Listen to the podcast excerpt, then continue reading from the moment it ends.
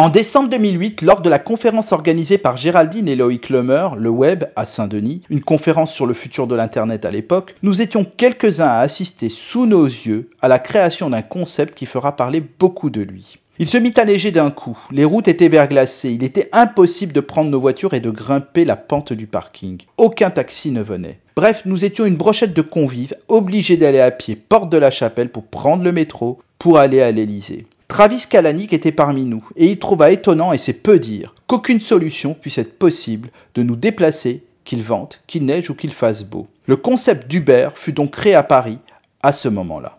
Je vous parle d'Uber car comme vous vous en souvenez peut-être, les débuts furent difficiles. Les VTC pour véhicules de tourisme avec chauffeur ont eu des conflits parfois très sévères avec les chauffeurs de taxi. Aujourd'hui, l'application intègre désormais une flotte de taxis à Paris pour diversifier son offre. C'est un symbole très fort. Quand on y repense, ce qui aurait été impensable lors de l'arrivée d'Uber en France est arrivé. Le 11 octobre dernier, le géant américain a annoncé dans Tech Co que la fonction Uber Taxi fait son arrivée en France. Dans un premier temps, seuls les clients parisiens sont concernés. Une flotte de 500 taxis indépendants a signé un accord avec Uber, qui compte au total 30 000 chauffeurs VTC en France pour en tout 5 millions de clients. Pour les utilisateurs parisiens, l'offre d'Uber Taxi vient s'accoler aux offres habituelles de VTC avec un avantage de taille, la possibilité d'emprunter les couloirs de bus. La circulation à Paris étant devenue si compliquée, il est possible, voire probable, que beaucoup d'entre nous reviennent au taxi naturellement. La qualité de service des VTC étant globalement en baisse ces dernières années, voire parfois décevante par rapport au début,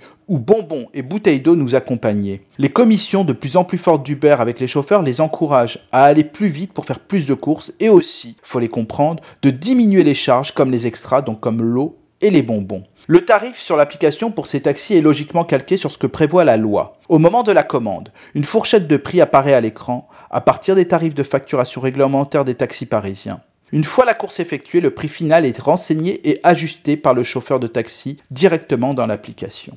L'évolution d'Uber de se tourner vers les taxis n'est pas une nouveauté. Aux États-Unis, l'application a récemment intégré les célèbres taxis jaunes new-yorkais. L'entreprise prévoit d'intégrer des offres de taxi partout dans le monde d'ici 2025. Cette évolution impensable démontre une chose, même les choses impossibles peuvent le devenir, qu'une simple application peut faire abattre tous les murs, même les plus épais. À la semaine prochaine.